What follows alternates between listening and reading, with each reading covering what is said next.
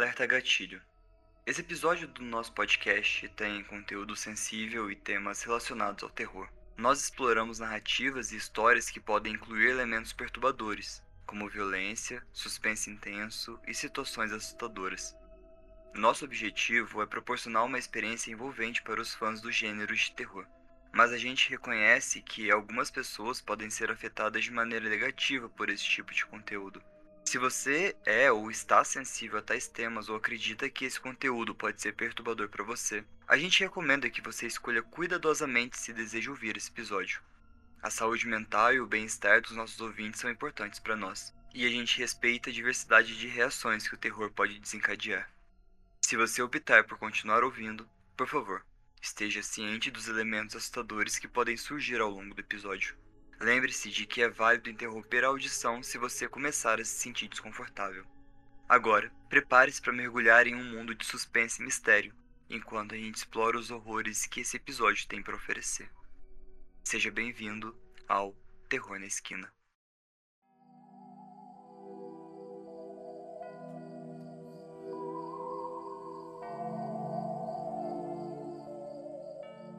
Olá, ouvinte! Tá começando mais um episódio de Terror na Esquina, episódio 121, Lobisomens Brasileiros, parte 3. Tô sozinho nessa jornada hoje, a Marina tá no processo de transição, então tá difícil juntar para gravar, mas logo a gente retorna à programação normal. E o episódio de hoje, gente, o episódio de Lobisomens já é fantástico, mas o de hoje tá muito bom. Porque agora a gente tá pegando é, o jeito dos relatos, então quando a gente lançou a parte 1 e a parte 2 já tinha os relatos, mas agora a gente sabe como procurar, onde procurar e é um melhor que o outro. Mas antes da gente entrar pro episódio em si, os recadinhos.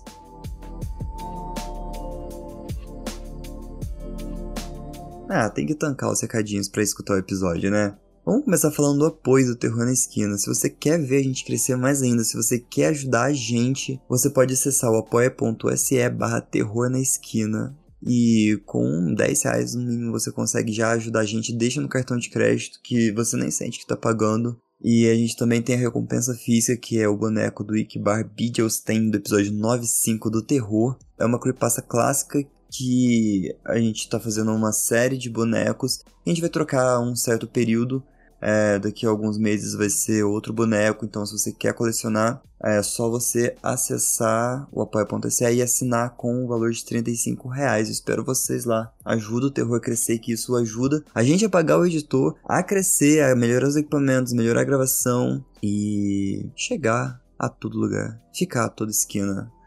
Além disso, você apoiando o terror, você tem acesso aos SCPs. A gente posta 5 SCPs por mês. A gente vai tentar aumentar isso, porque eles são bem curtinhos, mas são bem legais. E é na voz sensacional do Said, né? Então não tem como perder.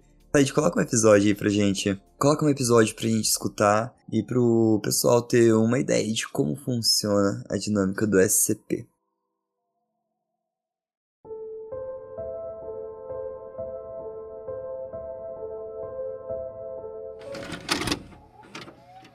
Item número SCP-020 Mofo Invisível Classe do objeto Keter Descrição SCP-020 é um organismo fúngico de rápida proliferação capaz de afetar os sentidos de seres vivos, inclusive de humanos.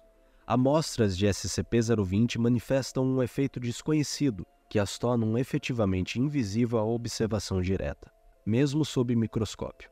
SCP-020 só é visível para humanos quando observado através de imagens fotográficas ou de vídeo. Adendo 020 e FEM 1 Trechos de gravações de áudio e vídeo da Força Tarefa Móvel Dados expurgados. Durante a contenção inicial de SCP-020 em Dados expurgados. Time 2 se movendo para Casa Vermelha. Entendido. UAV 1 captou um sinal de calor. Time 2 no local, pronto para. A porta tá abrindo! Neste momento, uma mulher civil aparece na entrada, segurando uma faca de cozinha. O vídeo mostra que quase dois terços de sua face estão cobertos de mofo. Mulher civil. Olá, cavaleiros. Querem entrar para descansar um pouco? Pro chão! Larga a arma. Seja bobo. Entrem e fiquem um pouco. Não se mova. Larga a arma. Nós. Nós só queríamos algumas visitas. Por favor, entra. Larga a porra da arma. Assume-se que neste ponto a civil infectada percebeu que T2 e FEM 4 estava portando uma arma incendiária e avançou para atacar a equipe com facas. Abrir fogo!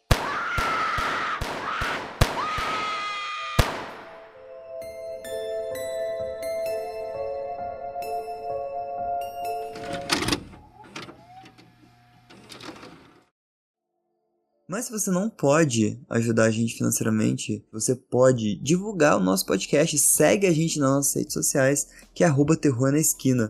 É sério, a gente tem 7 mil seguidores aqui no Spotify. E tipo, vão pro Insta. Lá a gente posta alguns stories, posta alguns reels, posta no feed algumas fotos dos episódios. Então, segue a gente lá. Chegando a 2.200 seguidores, a gente vai abrir uma live do terror para todo mundo. É, isso é aberto mesmo, vai ser uma live de um episódio que a gente vai gravar. Essa é a meta do 2250. A gente tá quase lá, quase em 2200, hoje no dia da gravação. Então é só você correr e seguir a gente no Instagram. Então é isso, pessoal. Dados secadinhos, bora começar o episódio de Lobisomens Brasileiros, parte 3. Eu vou começar lendo um relato de uma seguidora nossa que ela mandou no e-mail o título é O Homem Porco. Ela começa o e-mail assim.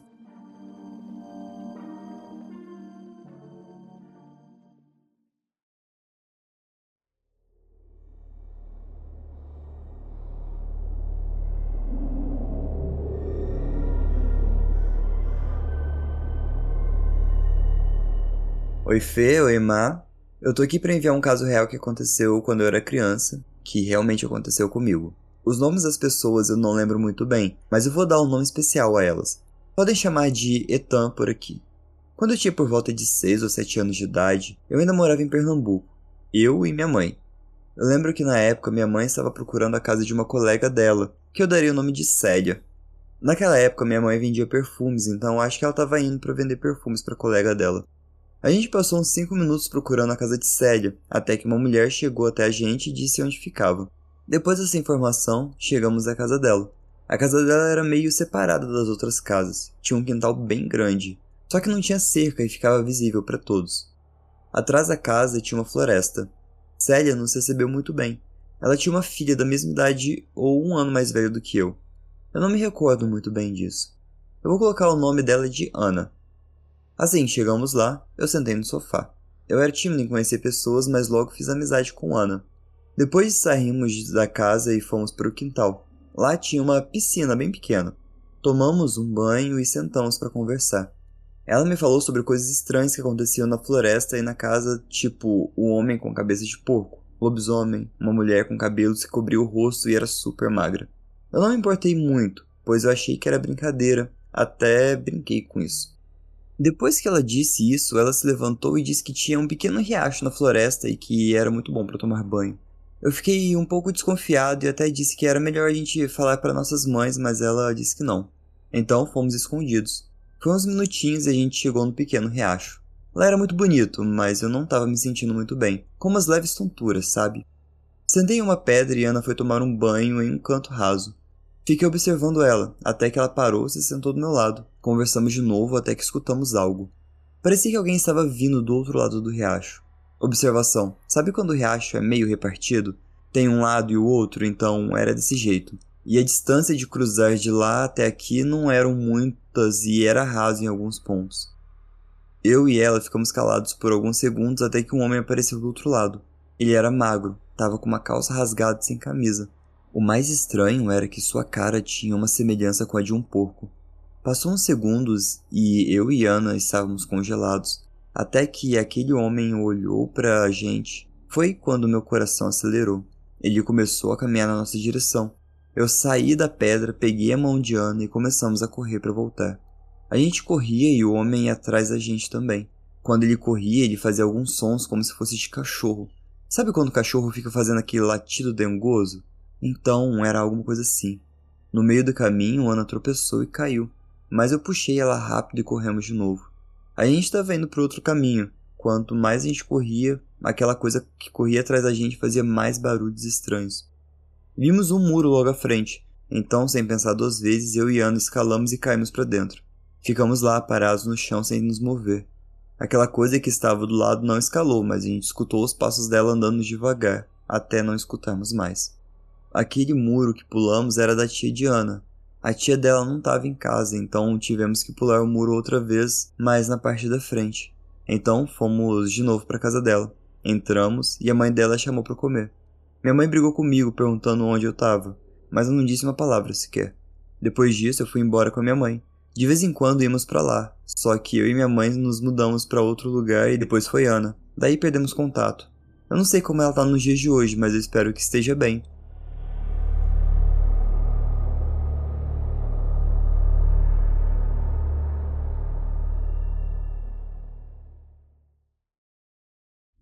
Olha, gosto da estética do lobisomem brasileiro com cara de porco.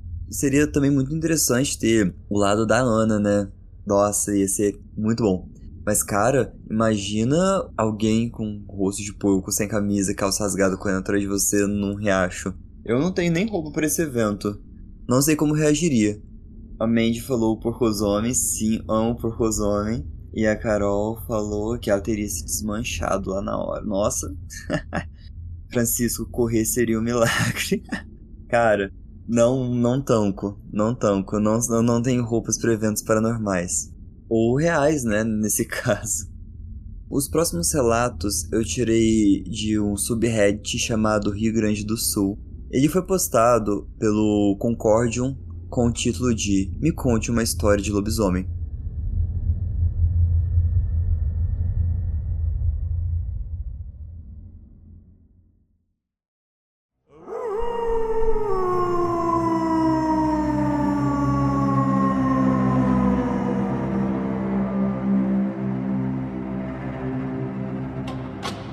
Não sou daqui, no caso Rio Grande do Sul, e ontem eu descobri que aparentemente esse tipo de relato é muito comum aqui. Fiquei com extrema curiosidade, porque é tão comum. Então, é isso mesmo do título. Ah, antes de eu começar, se esse relato é seu, se você é dono desse relato e não quer que ele esteja aqui, é só você mandar uma mensagem pro terror que a gente dá um jeito e tira o seu relato do episódio. Belezinha? Segue o baile. A Isa J postou.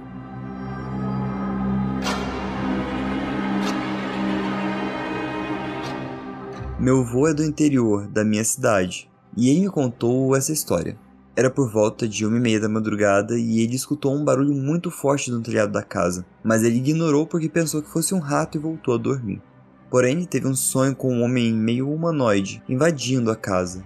Quando ele acordou, estava com uma sensação estranha e olhou para o corredor que tem na casa dele. Então, ele descreveu exatamente o que viu. Era exatamente um humanoide que havia sonhado e ele disse que era muito igual a um lobisomem, e que esse monstro o encarou e saiu. Ele pôde ouvir o barulho da porta sendo arranhada. Dois dias depois, minha avó morreu às exatas uma e meia da madrugada.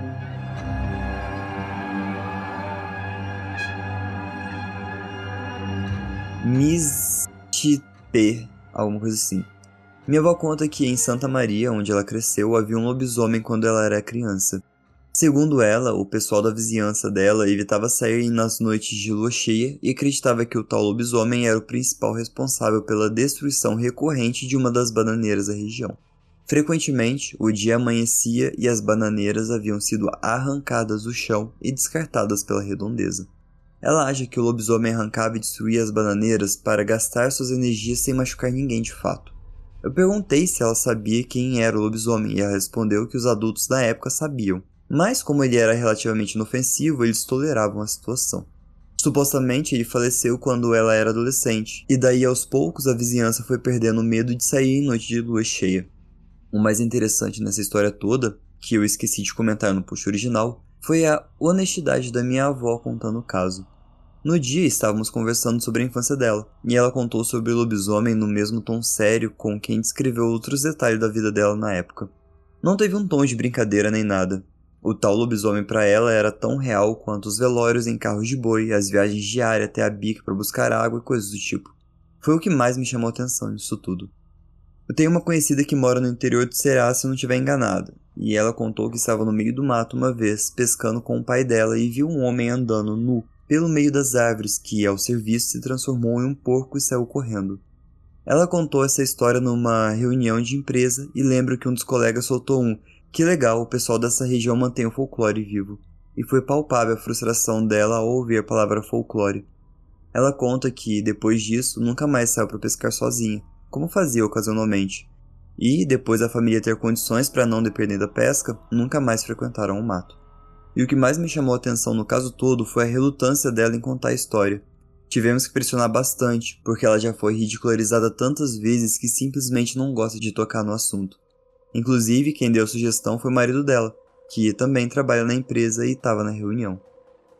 Eu gosto desse relato porque no Ceará, no Nordeste, é, fala do porcosomem e no relato anterior da, da ouvinte que mandou no nosso e-mail, também foi lá perto, foi no Pernambuco.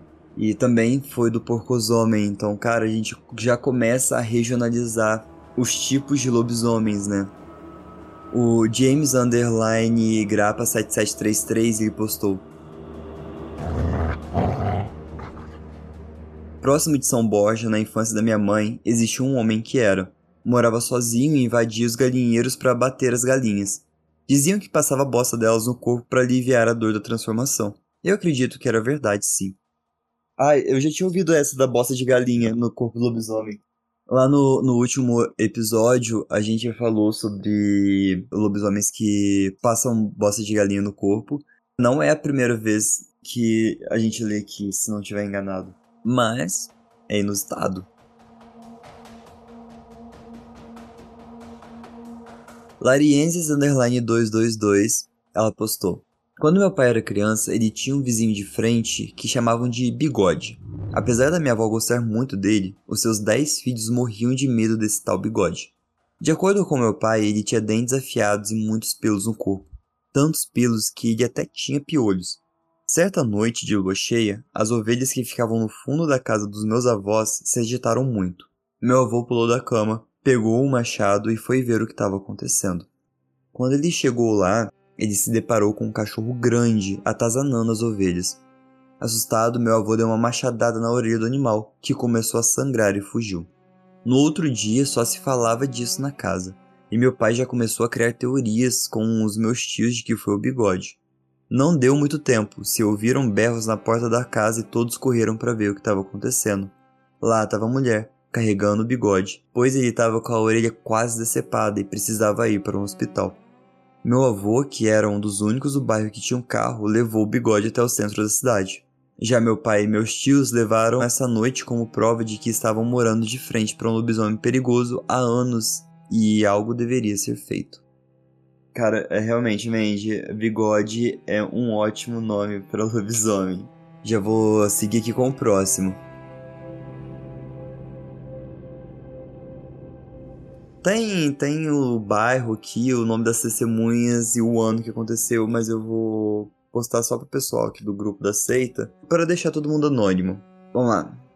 Há alguns anos, aqui na minha cidade onde eu moro, aconteceu um caso um tanto que muito sinistro, pelo qual acredito ser real. Eu moro na cidade, na cidade no interior de São Paulo.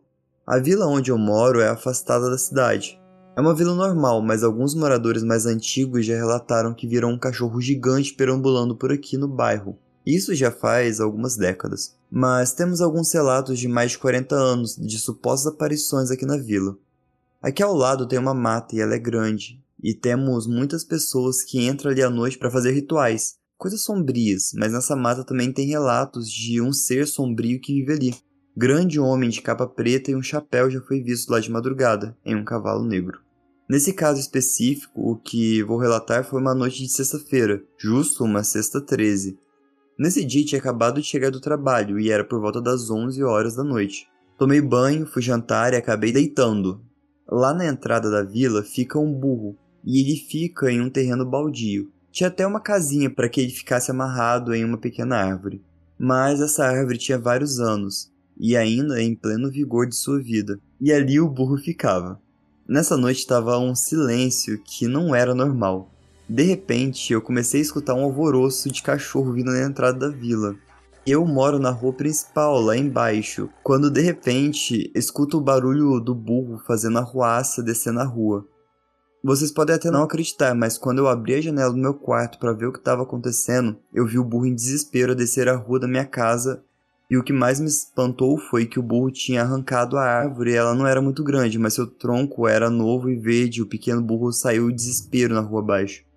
No dia seguinte, a família que mora ao lado do terreno onde fica o burro disse que viu um grande cachorro negro tentando pegar ele. A família afirma que era um lobisomem. No dia seguinte, a família não quis mais morar ali e depois de dois dias se mudaram do local. E para um burro arrancar uma árvore, coisa boa não era. A verdade está lá fora.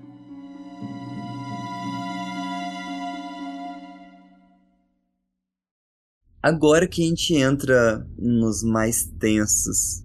Eu entrei num grupo do Facebook, que o nome é bem sugestivo, né? Que é Casos de Lobisomens. Eu não tenho Facebook, eu excluí o meu Facebook eu criei o Facebook só para entrar nesse grupo. E o grupo chama Casos de Lobisomens. E eu fiz uma coleta de alguns relatos recentes de lobisomens. Não são recentes, mas são postagens recentes que eu vou ler aqui para vocês. A maioria deles tem a permissão para ler, então se é seu você não deu permissão, é só falar que a gente tira do ar o seu relato. Vou deixar todos anônimos e eu vou lendo sem título.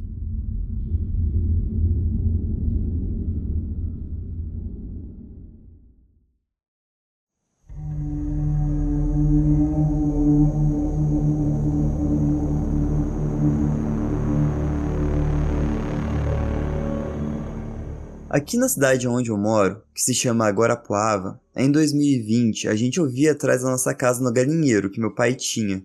Matou a única galinha que ele tinha, abriu a porta que era com uma tranquinha lá no galinheiro por volta das 23 horas. Fomos ver após o barulho, mas não notamos nada, estava muito escuro, pois não vamos muito atrás de casa.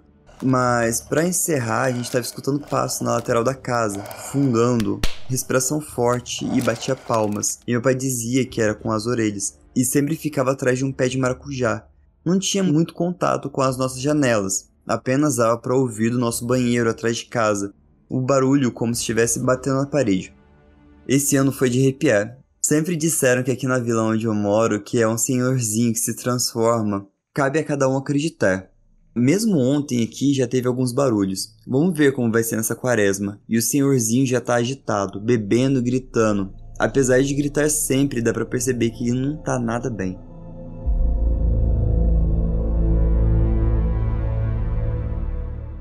Galera, eu vou contar um pouco de que me ocorreu quando eu ainda era um bebê.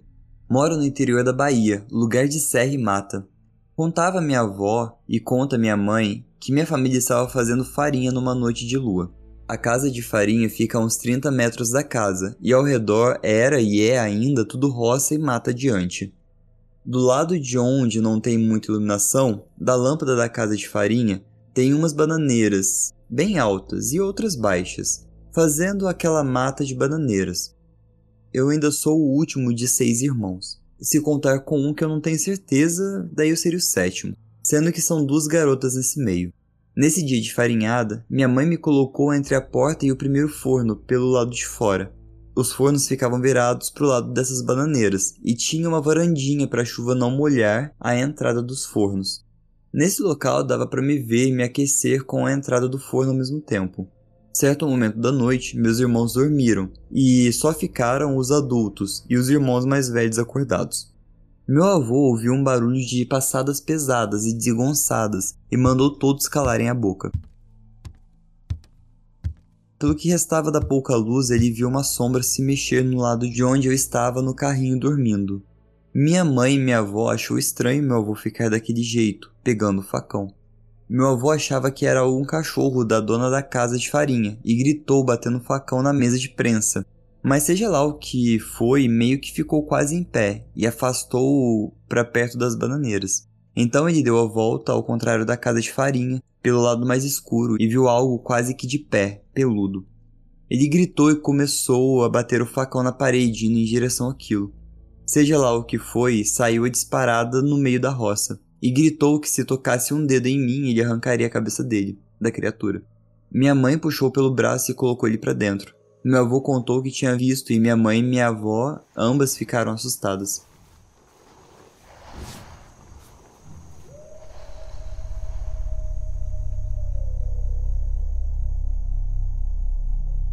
Passei parte da minha adolescência em Brasília. Morava em uma rua sem saída no Lago Sul, e por lá os muros que dividem as casas são de ciprestes ou cerca viva. Como estava na época da seca, eles ficam queimados e com as falhas dá para ver do outro lado. Eu e uma amiga estávamos tocando campainha da casa de uma outra amiga, e ao lado tinha um portão com um corredor que dava no fundo do quintal dela, onde ela mantinha um cachorro enorme. De repente, o cachorro começou a chorar e foi para o fundo do quintal. E quando eu virei o rosto para a cerca de cipreste, eu vi somente as pernas passando do outro lado. Levamos um susto tão grande que saímos correndo e não deu tempo de olhar o resto. Só sei o que eu vi. As pernas eram uma mistura de animal e humano, muito peluda, e isso a menos de um metro de distância. Corremos para frente da minha casa que dava mais ou menos uns 50 metros. Quando olhamos para o telhado da casa da minha amiga, Lá estava o bicho, em pé, olhando pra gente. Ele tinha a forma de um lobo em pé. Meu irmão, que era maior, saiu e disse: que, que vocês estão olhando? Quando ele olhou na mesma direção, ficou apavorado porque estávamos tão em choque que não conseguimos nem responder a pergunta dele. A criatura ficou uns três minutos olhando pra gente, depois agachou e sumiu. Antes que venham com piadinhas, como estava de noite e a rua tinha pouca iluminação, vimos de longe aquela sombra enorme e não deu para ver muitos detalhes. Certeza absoluta que aquilo não era humano, porque pelo menos as pernas eu vi bem de perto e sinceramente eu agradeço por não ter visto o resto. Isso aconteceu quando eu tinha 13 anos e eu nunca esqueci. Sempre acreditei em coisas sobrenaturais, não duvidei nada, só sei o que eu vi. Legal isso também, né? E ver a forma em cima da casa ainda dá um pouquinho a mais, né, na, em toda a história dela. E ver a perna de perto é, cara, não tem explicações. Você que mora no Lago Sul de Brasília, vocês já escutaram alguma coisa sobre isso? Sei lá, conta aí pra gente.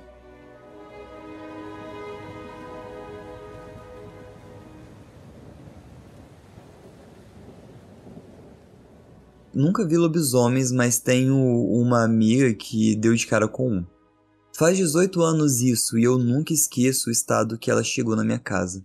Nós iríamos a um baile. Ela foi na casa dela, na área rural, buscar roupa para voltar para minha casa e tomar um banho. E lá por volta de meia-noite a gente ia sair de casa. Mais ou menos às dez e meia ela saiu de casa e disse volto rápido. Era perto da minha rua, era a última do bairro e logo atrás do loteamento que ela morava. Hoje em dia também já é um bairro iluminado e asfaltado, mas na época eram uns buracos e trilhas do pessoal ir e vir. A lua estava cheia e quando ela entrou na segunda trilha, um animal enorme ficou de frente a ela, com olhos vermelhos semelhante a um cachorro, mas com um porte de humano. O bicho não teve interesse nela, não estava ali para atacar. Ela saiu correndo, voltou para minha casa, que era mais perto do que continuar para casa dela. Ela chegou desesperada, não conseguia falar, estava pálida. Foi mais ou menos uns 30 minutos acalmando ela e dando água com açúcar, até ela conseguir explicar. Depois desse dia, passei a querer saber mais sobre o assunto. Edith. Já tentei convidar ela para o grupo, já tentei fazer com que ela escrevesse o relato, mas ela não tocou mais no assunto. E, mesmo depois de muitos anos, ela não quer falar sobre. A última vez que tentei falar, eu percebi que ela tinha um trauma muito grande. Eu nasci em uma cidade pequena no interior de São Paulo. Tem muita área rural, muitos relatos. Minha mãe falava sempre os causos. Também já ouvi de outras pessoas lá que viram lobisomem, Sou cristã e, seguindo minha crença, queria saber o fundamento. Tentei provar para mim mesma que eu não deveria acreditar nisso, pois não era coerente a minha fé, e fui completamente confrontado com a verdade. Em anos de relatos que leio, pesquisas e outras coisas, acabei descobrindo que tem um embasamento bíblico. O rei Nabucodonosor pode ter sido o primeiro lobisomem, e isso se deu à desobediência a Deus. Segundo o Estado, a, a criatura se dá à possessão demoníaca, seja hereditária ou pactuada não brinque com o espiritual.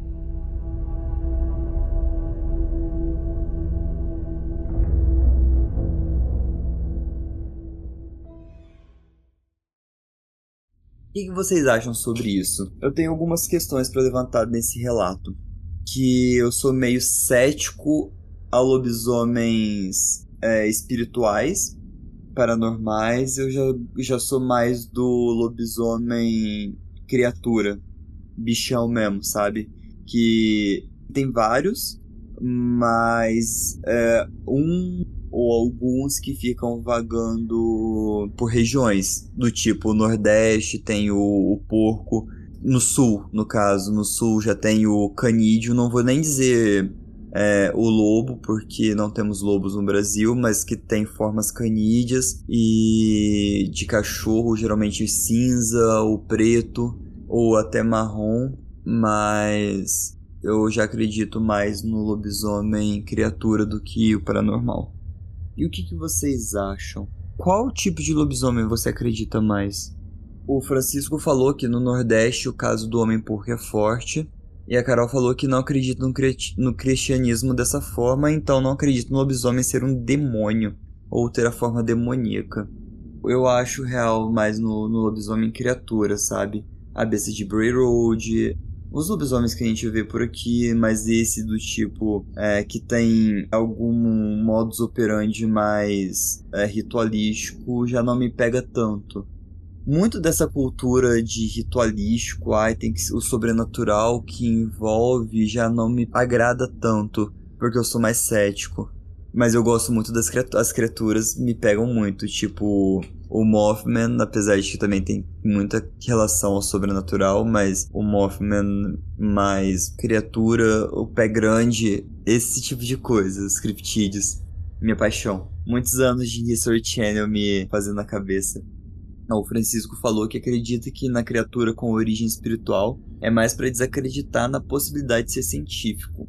E a Mandy falou que é muito louco essa, que essas histórias são mundiais que acontecem no mundo todo. E em todos os lugares do mundo tem casos de lobisomem. Então, eu, será que. Vamos procurar lobisomens ao redor do mundo, mas que não seja o lobisomem americano e o lobisomem europeu. Vamos procurar, tipo, lobisomem australiano, lobisomem, sei lá, do continente africano. Lobisomens parte 4, lobisomens ao redor do mundo, menos americano. Cara, imagina que louco! Canguromem. que louco isso, que louco. Olha, a cabeça tá explodindo aqui. Bom, vamos pro último relato, não menos importante. Se você ficou até aqui, agora é a hora de você passar um cagaço. E ele vem em duas partes. Que depois desse relato eu li, mandei mensagem pro cara se eu podia ler o relato dele aqui no podcast. Ele deu ok. E eu perguntei: Você tem alguma coisa a acrescentar? Ele disse: Não muito, mas acrescentou.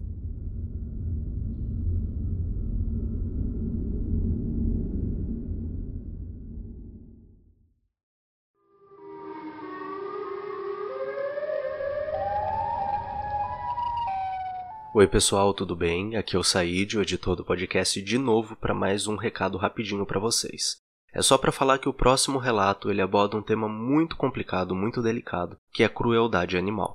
Então, caso isso te deixe muito desconfortável, pode pular diretamente para 46 minutos, que é o final do relato, tá bom? É isso, pessoal. Desculpa a interrupção e fiquem agora com o relato.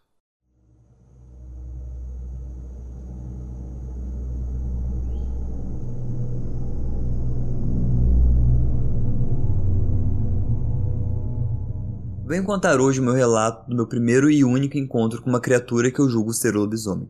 Nessa época eu era uma criança por volta de 11 a 12 anos. Morávamos em um bairro que estava se formando, onde tudo, há poucos anos antes, era mata e campo.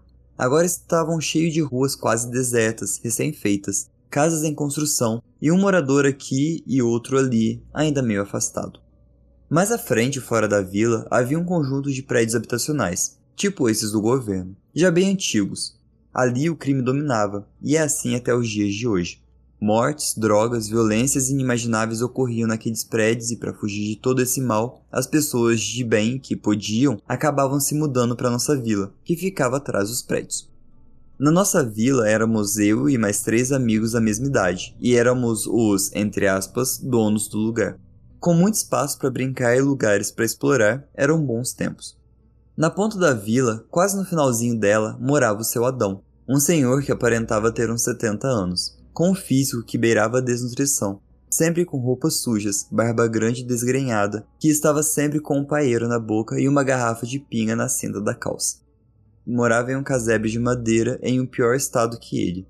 Meu pai dizia que seu Adão já vivia ali antes mesmo dos prédios do conjunto habitacional serem erguidos e que deveríamos deixá-lo quieto. A Mandy está comentando aqui que os lobisomens brasileiros são alcoólatras, mas será que eles não bebem para tentar lidar melhor com isso? Porque imagina a cabeça deles quando você não entende o que está acontecendo, ou você entende, você consegue processar a tua condição. Pô, deve ser barra pesada. Não julgaria, também seria um lobisomem alcoólatra. Vamos lá. Ele vendia lenha, e apesar da idade e aparência frágil, tinha uma força e energia absurda. Eu o via carregando troncos de eucaliptos nas costas como se fossem isopor. Picava tudo no machado, fumava e bebia o dia todo como se não fosse nada. Ele estava sempre bravo e de mau humor, não olhava e nem cumprimentava ninguém, e xingava e resmungava sozinho sempre que podia. Aquilo intrigava a mim e os meus amigos. Nós sabíamos que aquilo não era normal. Até comentávamos com os mais velhos, mas ninguém nos dava ouvidos. Então fizemos o que qualquer criança de 12 anos, entre aspas, inteligente, faria. Resolvemos nós mesmos investigar o pobre. Passamos semanas brincando por volta da casa dele para ver se víamos alguma coisa, mas nada além do mau humor e o incômodo visível de que a gente causava nele. Ele xingava o dia todo. Vão folhear em outro canto, coelhinhos. Trisca fora, coelhada. Chamava a gente sempre assim. Coelhada, coelhada ou coelhinhos, coelhinhos, como ele pronunciava. Uma manhã estávamos por volta da casa dele brincando, e ele não estava em casa, então aproveitamos para entrar no pátio dele para ver o que tinha por lá. Chegamos perto e na hora de entrar no pátio, meus amigos ficaram com medo e voltaram correndo. Eu quase fui com eles, mas eu queria me mostrar que era mais corajoso e entrei no pátio dele, que nem cerca tinha, apenas uma marcação de cerca feito com pedras em linhas. No pátio havia um machado velho cravado em um cepo de madeira, algumas lenhas empilhadas na parede da casa, do lado de fora, e pela fresta da janela eu olhei dentro da casa, que só tinha um cômodo. Lá dentro não tinha nada, não tinha cama, não tinha cadeira, nem mesa, apenas um rádio de pilha pendurado na parede, e as paredes todas sujas, com marcas de arranhão e barro por toda parte. O chão era todo coberto com roupas sujas e emaranhadas, quase formando um tapete bizarro. O cheiro era quase insuportável. Se eu pudesse descrever, diria que era uma mistura de cheiro de estábulo com chiqueiro e carniça, tudo misturado e aumentado. Só de lembrar, o meu estômago já revira. Vi aquilo e saí correndo de lá o mais rápido que pude. Contei para os meus amigos o que eu vi lá dentro, e apesar de acharmos estranho, não achamos nada demais. não achamos nada demais, ok. A Mandy acabou de comentar aqui: crianças brasileiras não têm medo de morrer. Hoje eu vejo que tinha muita coisa e sinais naquela casa que na época eu nem fazia ideia. Depois desse episódio, a gente desencanou do seu Adão. Paramos de brincar perto da casa dele, porque afinal de contas ele era só um velhinho muito forte, cachaceiro e sem higiene pessoal nenhuma. Nada demais. Cara, eu adoro o, o humor brasileiro no relato dele. Gosto muito. Mas é aí que as coisas começaram a ficar estranhas, pois o comportamento do velho tinha mudado. Agora, sempre que o encontrávamos na rua, ele nos sorria com um olhar de ameaça. Às vezes, aparecia perto do lugar que a gente estivesse brincando. Podia ser qualquer lugar. Ele passava por nós pelo menos uma vez no dia, nos olhando sorrindo, e às vezes até gargalhava e balançava a cabeça no sinal negativo. E isso começou a nos assustar, pois ele nunca sorria antes. Nunca. Mas os dias foram passando e a gente acabou acostumando, pois morávamos tudo perto, então era normal que a gente acabasse se esbarrando sempre. Em uma noite aparentemente comum, eu estava sozinho em casa. Meu pai trabalhava de vigilante noturno, e minha mãe e irmã foram ver o desfile de escola de samba no centro da cidade.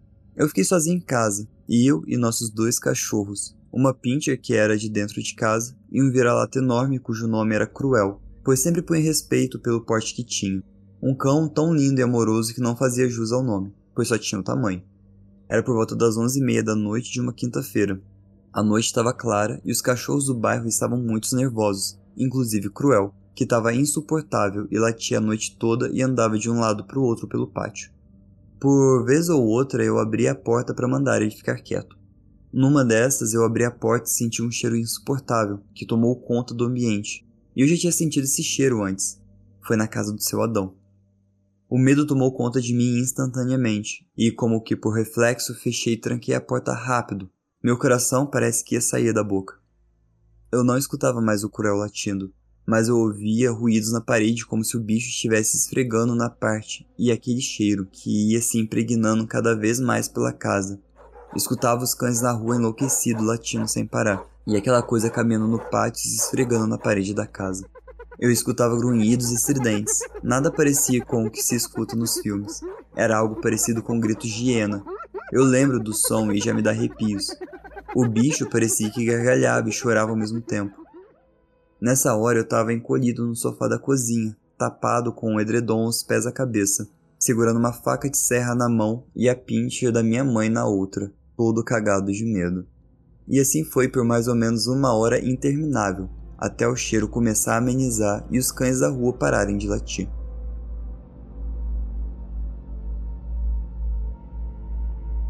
Já não escutava nem o barulho do lado de fora da casa. Eu estava com medo, mas eu estava preocupado com o meu cachorro que não dava mais sinal de vida.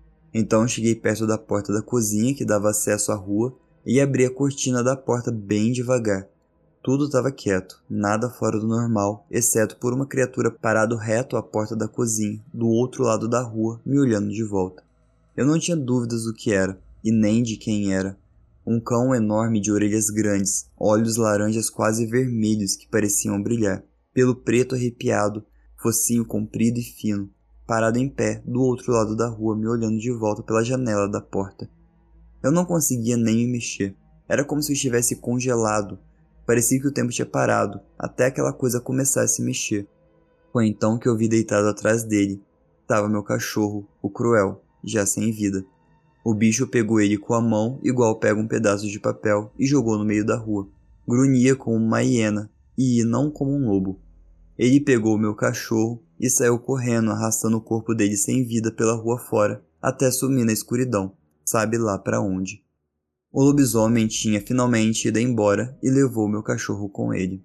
Eu estava aterrorizado. Foram poucos minutos que mais pareceram uma eternidade. Acabei sendo vencido pelo sono e dormi ali na cozinha mesmo, encolhido no sofá. Minha mãe e irmã chegaram do desfile por volta das quatro e meia da madrugada. Minha mãe, assim que me viu, acordou dizendo: Vai dormir na tua cama, filho. Anda. Quando eu acordei e vi minha mãe, eu desabei. Chorava agarrado nela. Tentava contar o que aconteceu, mas a voz não saía, só choro e soluço. No resto daquela noite, eu dormi com minha mãe e pela manhã meu pai chegou do trabalho. Deu falta de cruel, então acordou a minha mãe e perguntou se tinha acontecido algo, pois as paredes de casa estavam todas sujas e o cachorro tinha sumido. Então, mais calmo, eu relatei a eles o que tinha presenciado aquela noite. Minha mãe ficou apavorada e preocupada, mas eu notei um ar de descrença vindo do meu pai. Ele não disse que eu estava mentindo, mas achava que era coisa da minha cabeça. Ele me proibiu de assistir filmes de terror e de brincar na rua até tarde, pois para ele era isso que estava ajudando eu a enxergar as coisas. O pátio da casa ficou semanas fedendo aquele cheiro de morte, cheiro que agora eu conhecia muito bem. Pro meu pai, o cachorro tinha fugido e achou seu rumo, mas eu sabia que tinha acontecido de verdade, pois no final só a gente sabe o que viu. Três dias depois dessa noite traumática, a gente sabe que seu Adão havia desaparecido sem deixar rastros, deixando tudo para trás. Era como se ele tivesse evaporado da terra. Hoje eu entendo melhor o que aconteceu. Alguém tinha descoberto quem e o que ele era e ele precisava assumir, mesmo que fossem crianças. Mas ele não iria sem antes deixar um recado claro e traumático para quem entrou no território dele. Não mexa, não procure o sobrenatural porque uma hora ele responde, e você provavelmente não vai estar preparado para a resposta. Depois disso, eu passei a respeitar e temer muito mais o sobrenatural, e posso afirmar por experiência própria que lobisomens existem e podem muito bem ser seu vizinho. Mas se eu pudesse dar um conselho, ele seria: não procure saber, só o deixe em paz. Aí eu questionei ele, né? Eu pedi permissão para poder ler o relato dele com todo respeito e com respeito ao cruel. E eu perguntei se ele tinha alguma coisa a acrescentar e ele mandou assim: Eu não tenho muito mais o que falar. Eu nunca mais vi um lobisomem de novo, graças a Deus. Mas me gerou alguns gatilhos que levo até hoje. Não consigo ficar em casa à noite com as portas e janelas abertas. Não gosto de caminhar pela rua à noite e me sinto perseguido e observado. traumas que me acompanham desde aquela noite. Meu pai, por muitos anos, acreditou que era tudo coisa da minha cabeça, que o fato do nosso cachorro sumir e o seu Adão também desaparecer não passava de uma coincidência. Até o dia em que ele viu alguma coisa. Não sei exatamente o que ele viu, pois ele é muito reservado e nunca contou detalhes. Mas um dia, eu já casado e pai da minha primeira filha, estávamos bebendo e eu ouvindo música em volta da churrasqueira, e do nada ele me disse: Ô filho, tu lembra daquela história quando tu viu o bichão que pegou o cruel? Eu respondi que sim. Ele secou o copo de cerveja em um gole, olhou bem no meu olho, com uma cara de medo e disse: Agora o pai acredita em ti. Eu fiquei quieto por alguns segundos, processando o que tinha falado, e disse: O senhor também viu, né? Eu não tava mentindo. Ele disse: É, é. E a gente nunca mais tocou nesse assunto.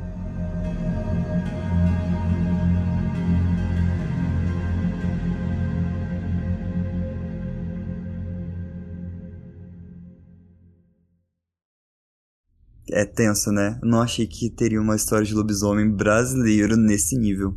Sim, o filho da puta ter pego o cachorro foi cruel demais ter pego o cachorro. Eu fiquei chateado, fiquei triste. Os meus sentimentos ao dono do relato pelo cruel. Mas foi um relato um tanto quanto muito tenso e assustador. E o jeito que ele narrou também muito bom.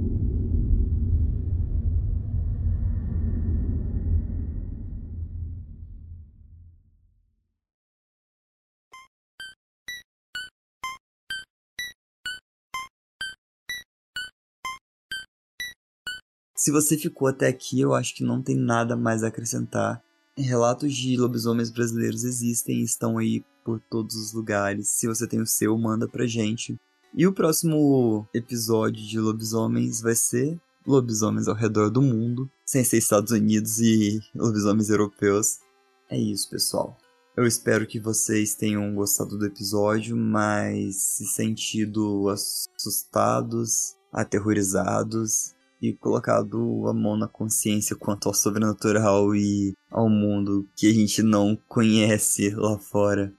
Não vou me estender muito, fazer o um encerramento pocket. Mais uma vez, muito obrigado e cuidado nas esquinas. Tchau!